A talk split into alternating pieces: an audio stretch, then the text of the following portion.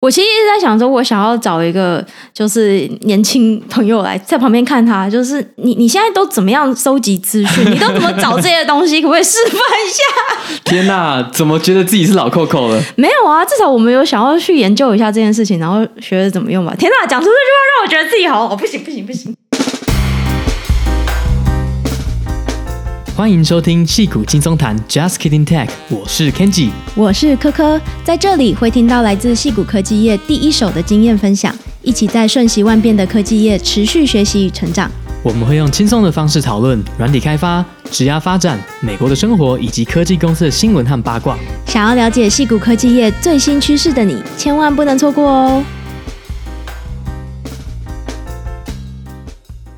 本集节目由 Set Knowledge 知识卫星赞助播出。我们的大干爹知识卫星又来喽！有能力的人适应变局，有想象力的人开创新局。为何台湾做不出特斯拉？马斯克曾表示，因为台湾缺乏有想象力的人才，缺乏整合的人才。想象力和设计思维往往是学校没有教的重要能力，而进了职场才发现，不管是负责品牌经营、从零到一打造产品，或是创业，常常都在独自摸索了好一阵子，花了大笔学费后才学到宝贵的经验。今天要介绍给大家的是由知识卫星和知名设计师谢荣雅合作推出的谢荣雅的想象力商学院。谢荣雅老师曾获国内外一百二十座商业设计大奖，设计师背景的他更曾经在群众募资商品，募资销售额突破两亿台币。这个例子让我们看到了拥有设计思维的人，同时具有商业思维，或是有商业思维的人补足了设计 sense，能创造出非常巨大的商业效益。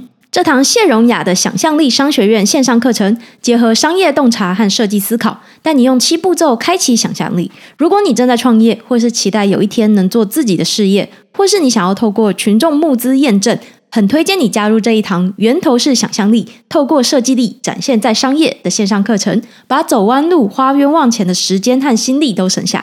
十月三十一日前于募资期间购买课程，限时享有优于四三折的募资优惠价。使用矽谷轻松谈专属优惠码 JKTech 五百 JKTECH 五零零，还可以再折五百元。课程原价一万两千元，现在只要花三千多元就能够加入这一堂精炼的三十年实务经验、浓缩至八小时的扎实课程。课程资讯都在节目资讯栏，提供给有需要的朋友们参考。嘿大家好。前两天呢，我跟科科去看了算是蛮有名的一个单口喜剧演员，叫做 Jimmy O 演欧阳万成的现场演出。哦，他叫万成哦。对，万成兄。哦，万成兄。他一开始跟大家见面，大家比较有印象的应该是那个美剧《Silicon Valley》里面，他演一个口音很重的，是主角的室友，是不是？对，就是感觉是那种呃亚裔，然后英文很差，在美国生活的，在西谷生活的人。对，然后我那时候看到，我其实没有把那个剧全部看完，但我对他的演出有一点印象。想，然后那时候也不觉得很违和，但后来就是这几年他比较转向单口喜剧，那也比较有名嘛，那就发现，哎，他英文怎么讲那么好？他英文其实超好，所以我那时候现在回头看，我一开始真的以为他英文本来就烂烂的。对，就是你也不觉得很违和，因为好像确实很多亚裔在这边的英文都不是很好，就是会有很浓重的口音啊。但是其实他根本就是在这边出生，他就是。就是标准美语这样。他其实不是这边出生，他是十三岁跟他爸妈移民过来了。哦，他十三岁才来啊。对，所以他也算没有到真的很早来，但是他、嗯、他现在讲话基本上我觉得就是像是 native speaker 一样的。对啊，就是你不会觉得他是就是比较晚才过来的这样。对，所以有时候就觉得很矛盾，因为像他演的这个角色就是非常非常的刻板印象，就不太会讲英文的亚裔。但是就让他有这么多的知名度，反而是透过那个角色，然后让大家认识他，然后他现在才有办法到处办专场，然后巡回。对，没这也没办法，因为毕竟文化上面，毕竟如果你是在美国的话，那他们的主流文化上面，大部分有色人种就是会有一些既定的一些刻板印象嘛，所以得到的角色一开始很多都会是这样子，是到这几年才越来越多影视作品里面，你会开始看到没有那么刻板印象的有色人种出现。对，确实是这样。我觉得尤其是亚裔啦，其实，在好莱坞就是相对弱势，尤其男生啦，女生的话可能角色还稍微多一点。对，但但是，像我觉得这几年是有稍微好一点嘛，因为一开始很多这种电影都是以白人为主嘛，对。后来有非洲人，然后或者是南美人，然后或者是印度裔也很多啊，对，还有印度裔，然后亚裔真的是一直以来都蛮少的。那直到比如说这几年有至少有上汽啊，还有那个 Crazy Rich Asian，对，才好不容易有多一点点。但是我觉得整体来讲，就是还是相对少数啦，还是偏少，还是偏少。对，然后所以去听他的。单口喜剧的时候，我是觉得哎，还蛮还蛮好笑的，就是完全比我想象中好笑非常非常多。哦，我是本来就预期应该是会蛮好笑的。我之前不好笑还应该要退钱吧？哎、啊，不好笑应该没办法退钱。他就说，其实我听不懂。对，其实我们英文太烂，听不懂。对，但不过我觉得他可能是因为我不知道是因为他口音比较还是偏亚裔的关系啦，然后整个听起来还有他的笑话，大部分都是跟我们这种亚裔背景的会比较有共感，所以就觉得听起来是还蛮享受的。对，你有共鸣的时候，你还是比较可以融入他讲的一些情境里面。对，因为我。第一次去看的时候是去年，然后去看 Billboard 在 Denver 看那个在红石剧场非常大，然后户外的演出，就是应该是那种演唱会等级的大小。然后那个真的是我觉得我旁边的白人同事一直在笑，但我觉得有我可能 get 不太到那个笑点。真的，其实有时候看 Netflix 上面的一些 stand up show，就是也是抓抓不来到，就是对、嗯、这个一直我不太知道好笑点在哪里，就没办法，这是文化里面的那些 nuance 还是没有办法抓到。对啊，因为像我们自己比较喜欢的就是 Ronny Chieng 嘛，然后像 Jimmy O 杨，我觉得也也真的还蛮好笑的。对，尤其是在现场，我觉得我之前是。我是在前他开演前的前几天有看 YouTube 啦，嗯，然后我是觉得有一些是还不错，但是我觉得没有 Ronny Chieng 那么好笑，嗯，可是我现场看的时候，几乎每一个我都笑超爽的。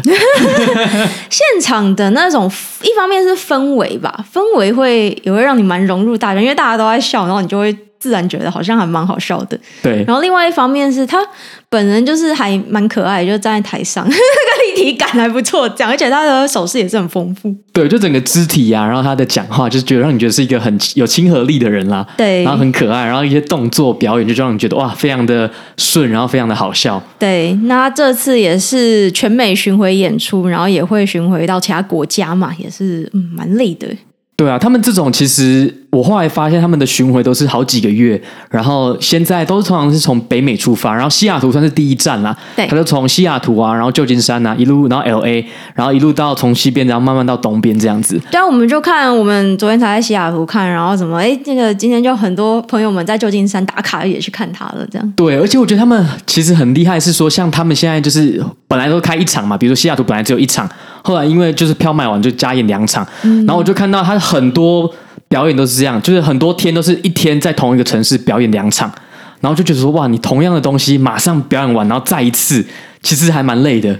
对，就是讲话一方面蛮累的，另外一方面我一直蛮好奇，这样会不会有观众闹场，就是一天看两次，然后在那边说啊，你这个讲过了。这个应该是基本的礼貌吧？他不可能，理论上是，但是有时候就是单口喜剧的观众也会比较，你知道，就是比较积极主动一点，就是会想要、想要闹一点，有互动，对，闹一下这样。我觉得这边的喜剧文化应该是比较久了啦，就大家还是有基本的那个礼貌这样。而且毕竟你还是要付钱嘛，你付钱然后还来闹场，这个可能就比较少机会。但如果是免费的，那可能大家如果听了好几场都是一样的话，大家可能就会闹场了。确实，确实。那他这次也会巡回到台湾嘛？会在台北演出？对，十二月的时候，我那时候有看了一下，哇，就是十二月应该是什么日本啊，然后香港啊，然后台湾都会有演出。对，但我看票应该也是卖完了啦。嗯，我。其实还蛮好奇，不知道我们会不会有观众去听台北的他的现场演出，到时候也希望朋友们可以跟我们分享一下心得。因为我蛮好奇的是，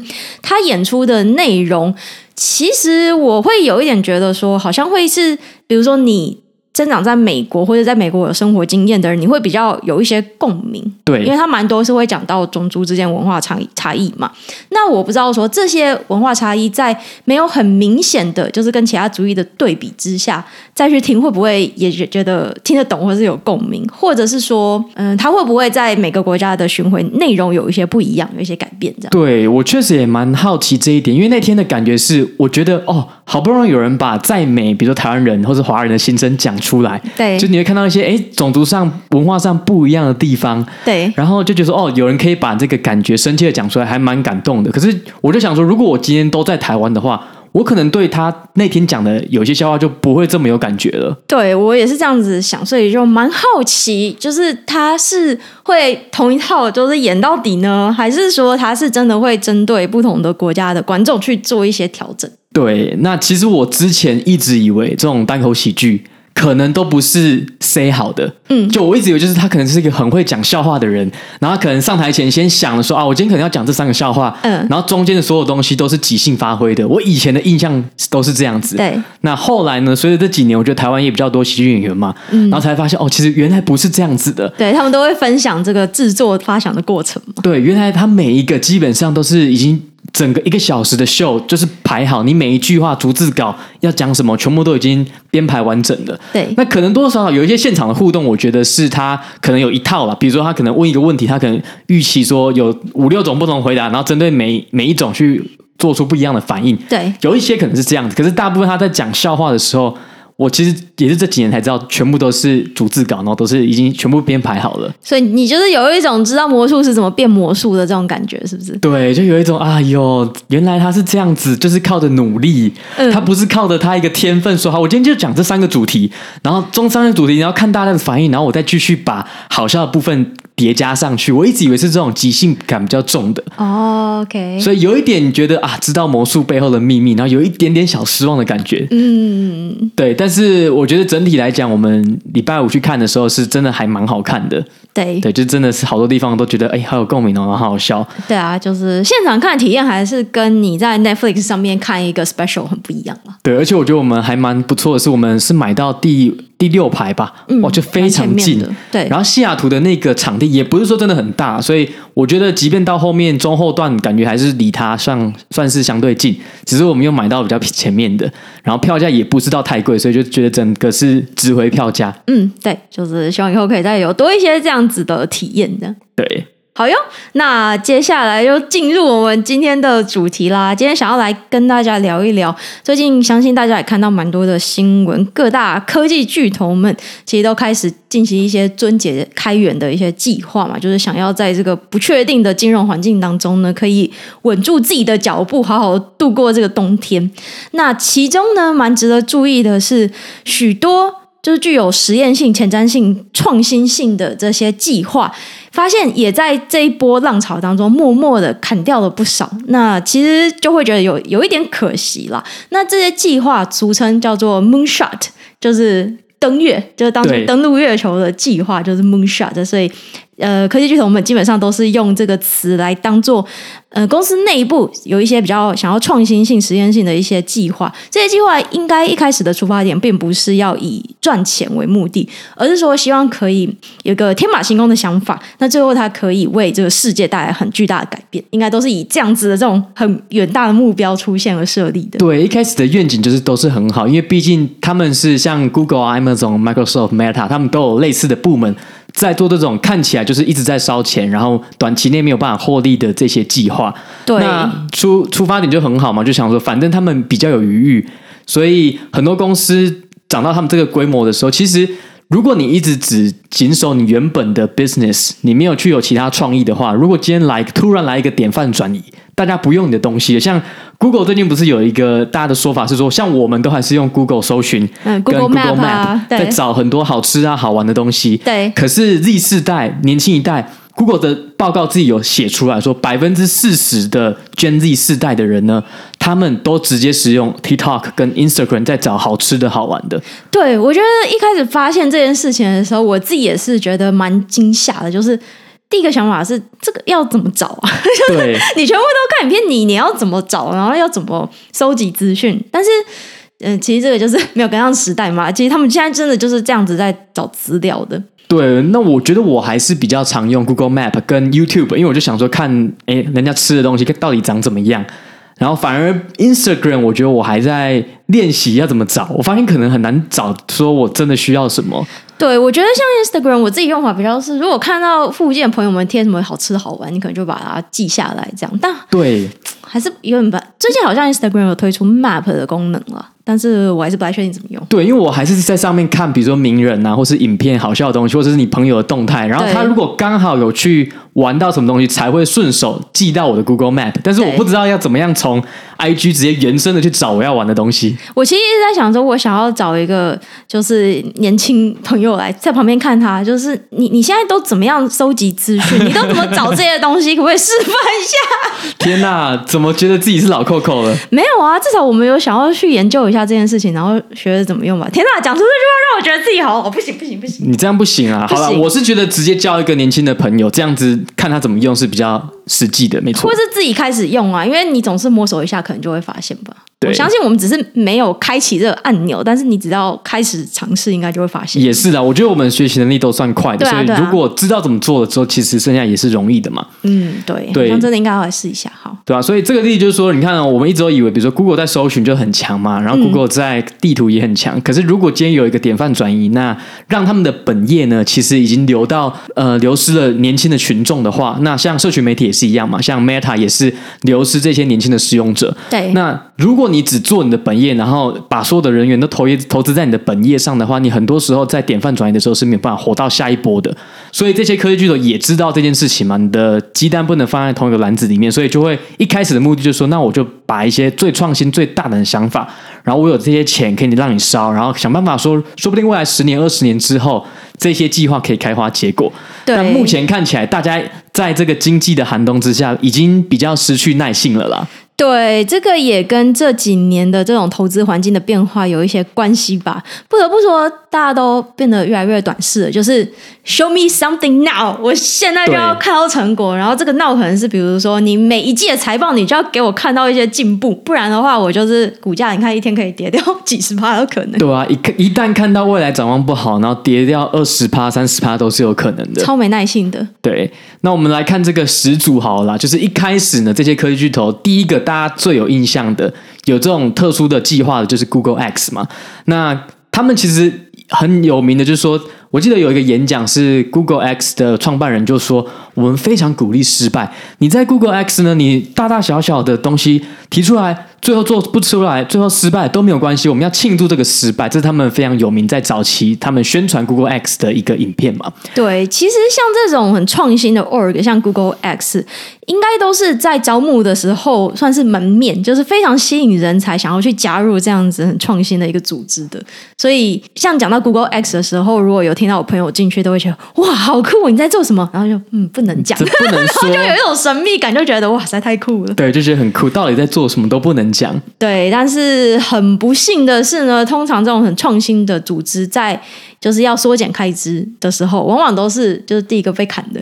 对，那像 Google X 呢，它其实是成立于二零一零年。那对，就是我们提到它刚刚都是主要都是做非常开创性的专案嘛。那最有名有成功的专案就是 Waymo，嗯，就是从原本是。叫做 Google Self Driving Department，然后在 Google X 底下。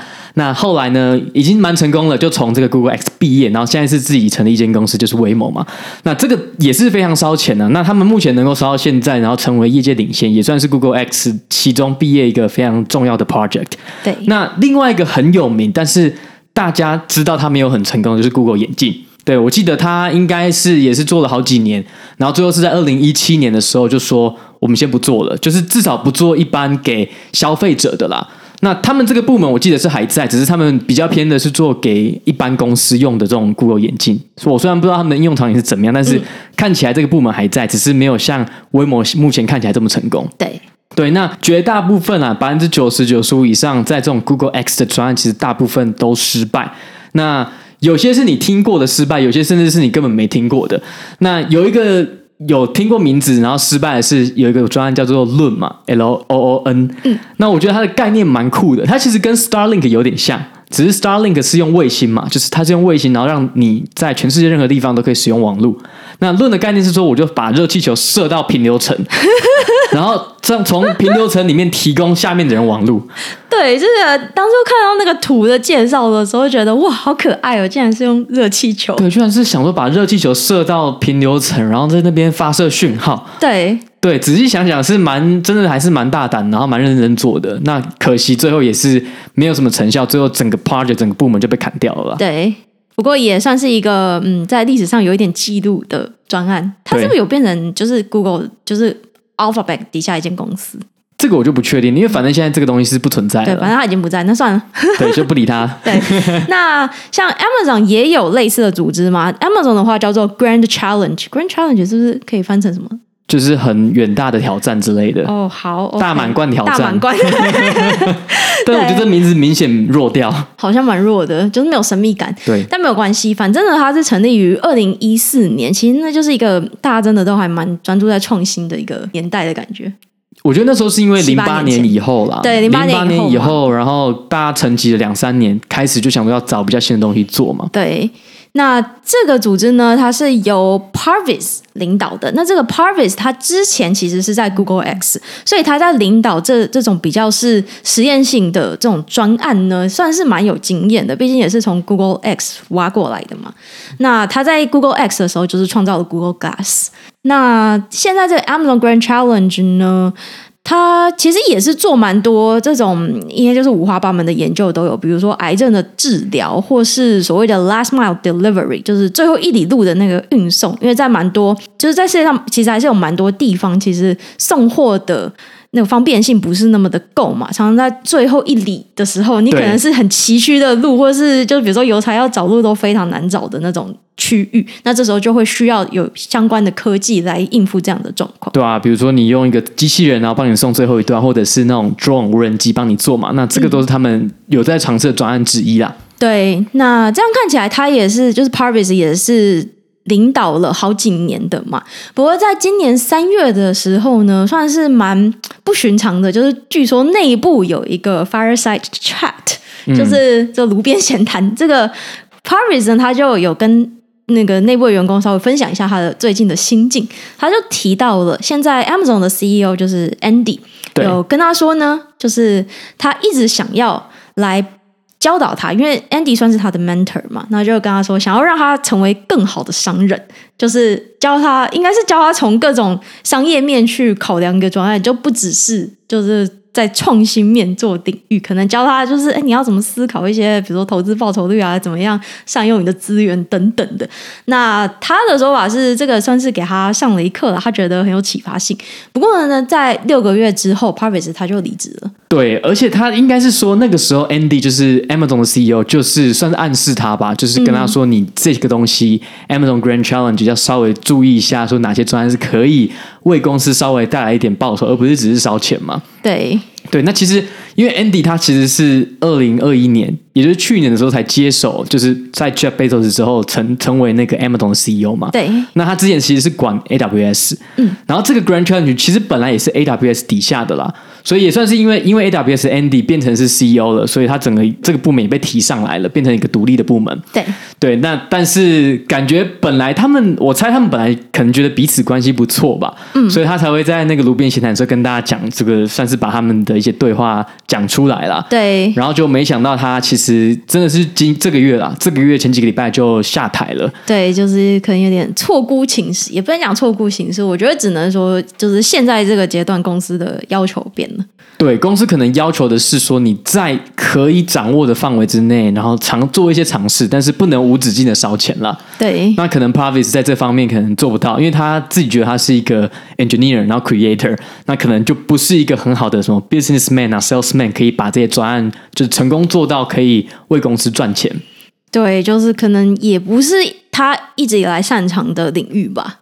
对，这样讲，嗯，对，所以有的时候老板给你的暗示的时候，你最好还是接到一下，不然六个月后你可能就不见了呢，就不见了。可是有个就是。有时候那个暗示就听不出来，那个频率不对，而且可能他们觉得说我们这么好，应该不会对我怎么样吧？对啊，殊不知就是嗯，对该走的时候还是会走了，没错。那像 Meta，那也是前阵子 Facebook，他们有一个叫做 Building Eight 的部门了。他们是真的都在就是八号建筑里面吗？可能是他们原本某一个 campus 的 Building Eight 就把它，他在这个 building 就把它当成这个部门名字哦。但我不知道后后来有没有变啦。OK，那反正他们算成立的稍微晚一点啦，是成立于二零一六年。那主要做的时候，当时说是要做脑机界面跟 AR、VR 相关的领域的研究。嗯，那其实看起来 Facebook 的这一块其实是跟他们现在要推的元宇宙，就是 AR、VR 相关的是比较近的啦。对，因为我们之前不是也应该是几个月前吧，有看到 Meta Reality Lab，他们不是有 demo，就是算是你脑中的肌电讯号产生的时候，就可以你手指还不用真的去做触控，就可以控制它的一些软体。嗯。对，所以这个部分我觉得他们一直在研究的事情，跟他们现在看到的成果是算是还是有比较高度相关的啦。对，所以。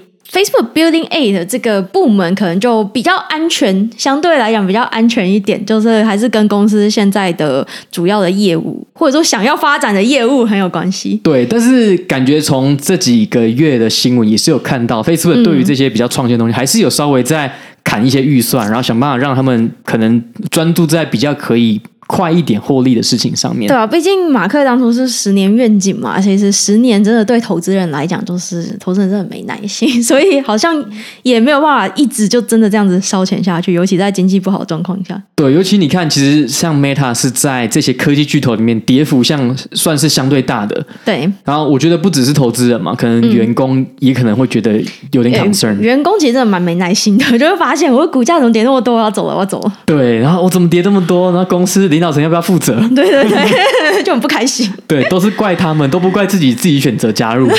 好像是哦，对，就是没办法，这些员工也有点被宠坏了。对，我觉得后来发现，其实戏骨或者是美国的员工，真的还蛮。惯员工的，嗯，对，就是很好笑。像我就看到蛮多人就说：“哎、欸，我们股价跌这么多，公司是不是应该弥补我们？因为你本来说一年给我十万股票，嗯、结果一年这十万呢也变成五万块了，我只能损失五万块，公司应该要补偿吧？”对啊，然后那个股票涨的时候也没有说，那我是不是要回 回补一些给公司？对，应该是没有讲。涨的时候大家都不会有这个抱怨，从十万涨到二十万，说：“哎、欸，我应得的，好棒哦！”对，本来就是这样子啊，我帮公司。这么努力，然后给我多一点回报，这是应该的。我自己当初眼光好，看到一家公司成长性这么高，对对，成功都是自己的努力，对，然后不成功都是别人的错。嗯，好了，但是再怎么说，我觉得做惯员工还是比做被压榨员工好了。确实，完全同意。嗯，对，好，所以在这几个例子看下来呢，我们就会发现这些科技公司这种做，比如说 Google X 这样子的一个组织。在里面的员工应该都会认为他们在做最创新的事情嘛，而且就会觉得在做这样子很有前瞻性的工作，其实是非常荣誉的一件事情。但现在这个经济不好的状况，就就发现，哎，自己真的就是第一批会被砍掉的，就是在公司在就是重整，然后要重新 reprioritize 的时候呢，常常就是就是第一个被缩减的。对，但是他们至少像这些科技巨头的好处是说，他们。还不会马上走到裁员啦，就是未来可能会有，只是他们会先缩减开支嘛，因为毕竟他们组织比较大，那本来就有一些可能比较浪费的部分，可以透过比如说把一些专案的砍掉，让你不要再这么烧钱。但是，哎，看看这个状况怎么样？如果这样就已经可以止血了，那可能不会走到裁员这一步。对，但是如果比较中型啊、小型的公司，他们其实是没有余裕做这件事情的，他们可能哦，最急迫就是可能要先赶快裁员。对，所以我们可能会想说，哦，这个科技公司就是就为了财报，就是为了投资人为了财报好看，可能就是会就是比较积极的去就缩减开支或者是砍一些专案。但其实呢，在小公司情况才是更惨烈的，因为根本没有资源跟余裕去应付这些。对，没错。那反正我们来看一下 Google，像最近做了什么事情呢？像 Google 有一个部门是叫做 Area 一二零啦，嗯，它其实不是在 Google X 底下，但是也是算是做比较新的专案。那他们的专案就是一半被砍掉。那你如果是你的专案被砍掉的员工呢，你可能要在 Google 内部去找到新的 team 加入。我记得好像是给，比如说半年的时间，对。然后如果你这半年之内没有 team 愿意收你，或者是可能大家没有什么 headcount 没办法收你的话，你可能半年找不到，你就要走人了。对对，那这是一个例子嘛。那也有人在说，比如说像 Google X 啊，它以前可能在早期的时候组织比较小，然后那些繁文縟节也少很多，规则没有那么多。对，然后你可能要提提供一些很天马行空的专案，都比较容易被通过。但是像现在呢，他们觉得在 Google X 内部就越来越难创新了。那很多 Google X 里面的高层，他们引进越来越多，之前是做 VC 相关的，所以就会比较现实一点。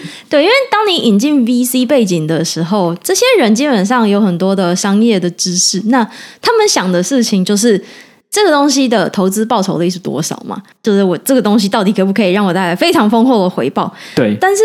其实这个就有点跟这个 Moonshot 这类型的组织创立的宗旨有点相违背了，因为 Moonshot 这类型的 project 其实是一开始应该是没有考虑，就是不会把获利当成你的主要目标，对，不是你的第一要素，而是说是不是可以让大家有办法去，就是这样子的一个环境，让大家去让自己的想象力发挥，然后想办法去做可以真正改变世界的东西。对，我觉得因为像这种 Google 啊，他们一开始本来像 Google Search 这种以演算法为主，他们一开始可能就是想一个很难的研究问题。然后最后把这个东西做出来，然后做出来之后才去想商业化嘛。对，所以他们这些 founder 啊，Larry Page 啊，Sergey 他们其实一开始本来就是比较偏工程背景出身的啦。对，或者是你可以讲成说，这些公司为什么之所以可以变成现在这样子的大公司、大科技巨头，也是因为他们当初有这种 moonshot 的精神嘛，就是他们做了很开创性的事业，所以才可以达到现在这样子的规模。对，那除了 Google X 之外呢，像大家应该前两天都有听到一个新闻，就是 Google 的做游戏的 Stadia 这个服务，我记得很短命呢，可能二零一九。才宣布的嘛，才推出的。对，那上星期就宣布关闭了。我记得当初推出的时候也是引起非常多的讨论啊，因为大家都在说，哦，这个这些科技大公司们都要进军游戏业了，所以也有蛮多的分析文出现。但现在就是也是关闭的蛮突然的。对，而且据说里面的员工。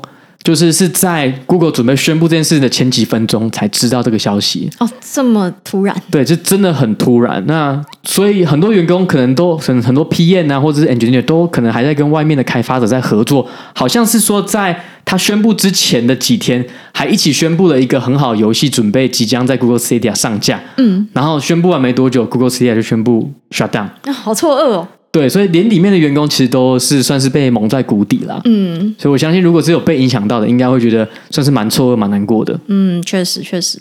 那像 Amazon 呢？我们刚刚提到，像就是 Amazon 的 Grand Challenge 嘛，它底下有一个专案叫做 Amazon Care，对，就从那个专案出来的。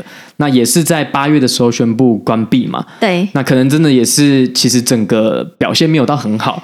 对，那其实不知道大家记不记得，七月才刚一个新闻出来，就是 Amazon 要并购一家叫做 One Medical 的医疗相关的公司，那也是用蛮高的一个价钱，应该是大概三四 billion，就是几十亿美金的价格去并购，所以那个时候也是有蛮多的嗯分析文指出，他应该就是想要进军这个个人医疗的这个产业嘛。那现在就发现，他们可能就发现说，这个东西要落地其实不是那么的快，所以。暂时就先把它关闭。我觉得这就是一个很典型的，就是决策的人是不在同一个地方了嘛，就是他可能并购是一个团队决定，然后最后要关掉，可能是有更上面的在决定，所以才会有这种打架的情形发生了。对啊，因为这个间隔其实很短呢，就是才一个月而已，就。完全就是两样情。对，这个也是有点两难了，因为这种要把整个部门关闭的事情，你当然不可能让太多人知道。对，那所以就会有这种比较没有效率的事情发生，就是你明明才宣布要并购一个，好像是做这种个人医疗相关的，对，结果你又把你自己的 Amazon Care 个人医疗的服务关掉，对，那就是有点算是自打嘴巴了。对，就是这个内部的资讯流通，好像这样想一想，真的蛮有问题的。对，但是真的组织一大，就会比较有这种。资讯不透明，或者是做决定的人不在同一个 team 的情况发生吗？对，这真的也是蛮难避免的。那像 Microsoft，哎，好久没有讲到 Microsoft。Microsoft 其实也是有在为了创新做非常非常多的努力的。你的母公司？对啊，我的娘家。那 Microsoft 呢，最近也是砍了 HoloLens 的下一代的产品，叫做 Project Calypso。反正呢，内部都要有一个很酷炫的代号就对了。那你都看的都不知道怎么念的？呃，对，我刚刚也是乱念，所以念错，大家请包涵一下。那 HoloLens 一直以来也是 Microsoft 的 Moonshot 的 project 之一，就是。就是一个嗯，这也是什么？就是 VR 的那种眼镜，VR AR 的眼镜这样。对，但是也是做了应该有十年了吧？很久了，很久了。我那时候还在 Microsoft 的时候，就就已经是一个蛮重要的。我怎么记得我可能以前还在学校的时候就看过他们的 demo？应该有哦，应该有。对，但是感觉也是一直没有变成是很主流的东西嘛。对，就是一直没有看到。比较正式的产品出来，这种感觉。对，所以其实我们就讲了嘛，今天看到这些科技大公司，他们在做这些砍预算的时候，就会从这些比较创新性，但是没有办法为公司带来立即获利的这些专案先砍嘛。那大家就开始会找理由嘛，大家就想说，哎，这到底是为什么？那当然最重要的原因之一啦，一定就是现在整个大环境的经济情况不好嘛，所以他们才被迫不得不做出这样的决定。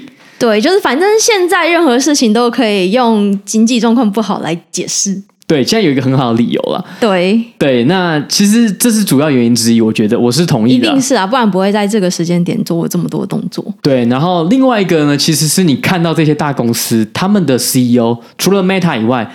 都已经不是原来的创办人了，对，都是后来才请来来担任 CEO 角色的这些人。其实我觉得这个才是最主要的原因，诶，就是只是借由这一次经济不好，就是把一些事情整合一下。但是其实这一点，我觉得才是根本上面的原因，就是这些 CEO 其实现在在主事者，基本上基本上除了 Meta 以外，都已经不是原来的创办人了嘛。就你看，像 Apple 现在也是 Tim Cook 啊。对，但是我觉得，如果不是市场不好，他们也不会随便砍这些专案啦。嗯，但是感觉就是默默，其实他们平常就已经在做一些调整，就是比较没有 focus 那么多在，就是比较。创新的东西上面，呃，算是市场其实会对，如果你是创办人，然后你又是 CEO，会有比较高的这种容错度，或者是比较多的期待，就是啊，反正你就是创立这间公司嘛，你就是一个招牌，然后你可能就是形象上都会让他比较大胆，所以他们可能要做任何尝试，其实也是比较没有问题的。对，所以也会通常在就是是创办人担任 CEO 的时候，你会看到这家公司感觉比较个性一点。对，那等到创办人离场了，可能变成是。比如董事会成员，他可能就不是第一手经营公司的时候，这些替代的人其实某一种程度上就是一个比较像是稳定的角色啦，他就比较出错，有点像中继投手这种感觉。对，就是会希望说，哦，现在这艘船已经就是运行的这么好，这么的成功了，那我绝对不能让它翻船，或是就是让它翻船的不能是我就对了，我一定要好好的就是 keep the ball rolling，然后把它交给下一个。就是接手的人，对，通常就是你要至少营运嘛，你就日常的比较像是营运长的角色，我觉得啦。就虽然说有我们有额外的 COO 嘛，但是我觉得 CEO 其实很多时候就是确保，哎，公司还是可以在一样正常的轨道继续往前走嘛。对对，那所以我觉得这个是你如果不是创办人的 CEO，跟原来的 CEO 最大的不一样，就是你可能是维稳为主，而不是说你要真的要开创一个新的东西。对，我觉得那 mindset 已经会，嗯，真的会差蛮多的了。那其实我觉得大家看到就是这些科技巨头在做这些节省预算的行为的时候吧，其实有两个方向可以思考。一个方向就是说啊，会不会他们就因为这样子就失去了创新能力？因为他们就把最创新的部门砍掉了。对，那大家可能就会说，那可能之后要改朝换代了。对，我觉得这是一个，的确是一个有可能的方向嘛，因为毕竟。我们虽然是说，像这些大公司，他们基本上财力很雄厚，然后又有很多不一样的产品，我们觉得他应该比较有机会在这些动乱中活下来。我觉得在大部分情况是对的。对。那但是如果今天真的有一个很大的不一样的典范转移，那就会是一个小公司、创新公司的机会了。因为你要看到、哦、这些大公司养了几万名、几十万名员工，他们的速度，他们的。开支一定是消耗的比中小型的企业还要快很多嘛？对，所以说这有时候是有点矛盾啊。就中小型企业，它的确是有机，有可能可能 runway 比较少，可是它同时也比较灵活，动得比较快。如果它能够在这个乱世之中找到一些机会的话，是的确有机会突破重围的。对，那大公司就有可能只是说我只是尽量维持我现在的状态。然后投资这些新的事业，如果有成功的话，哎，刚好赌对了有就有，可是没有的话，也有可能就是哎失去了这样的创新能力，这是一种可能。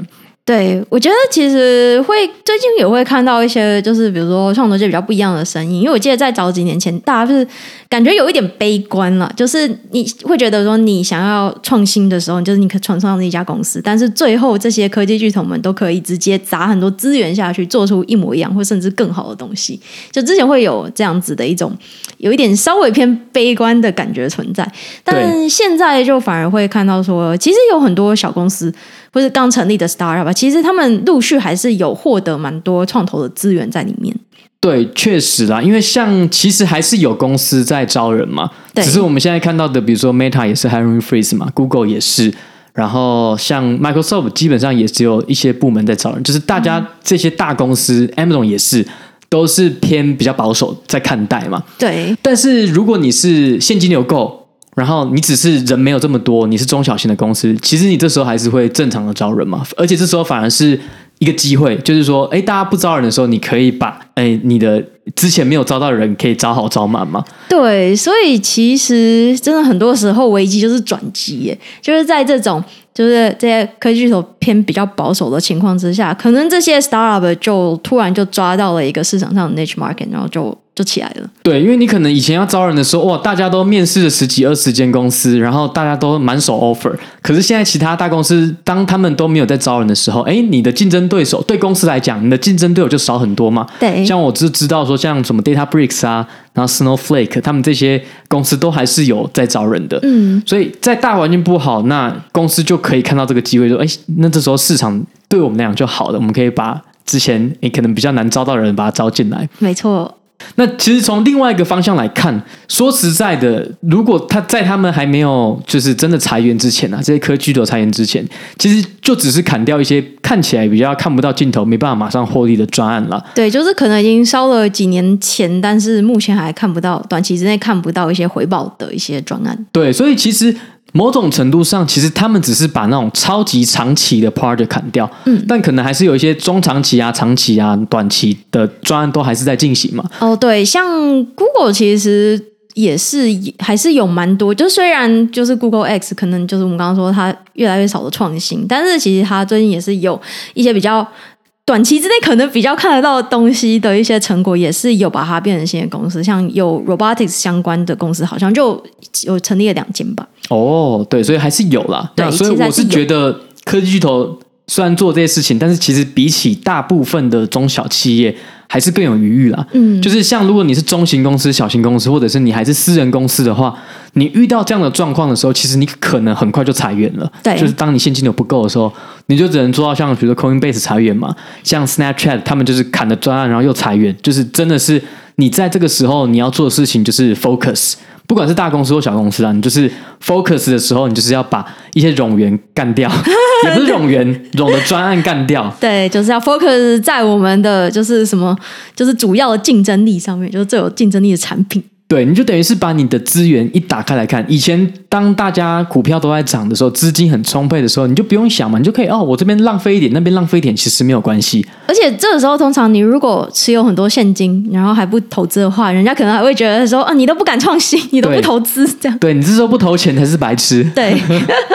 可是现在就真的是反过来，就反而是大家会去审视说，哦，我到底要把我的钱跟我的人员、我的资源放在哪些专案上面，才能够让我公司至少撑过这一波？对，尤其是大家可能不确定说，哎，这一波什么时候会结束嘛？嗯，那之前有人是半年前有人预估是十八个月，那可是十八个月真的准吗？有可能早一点或晚一点，大家都不确定。对啊，有可能要拖到二零二四年之类的。对，所以这个都是大家就是慢慢在看的嘛。那所以很多时候，其实中小企业反而是更更伤的。嗯，对，那。至少啦，目前可能这些科技巨头虽然说砍了一些比较远的专案，但是还没有到裁员。但会不会裁员，我们也不确定。说不定再过几个月，我们就可以看到裁员的新闻了。说不定之后我们就做了一集那裁员统计，目前的那个伤情统计，这样。对啊，因为其实他们如果真的要裁员的话，就会像我们。前几集可能是几集之前有讲过，就裁员背后发生的事情嘛。对，他们一定是会就是规划好几波裁员，然后一定是一波一波出来，嗯、然后让大家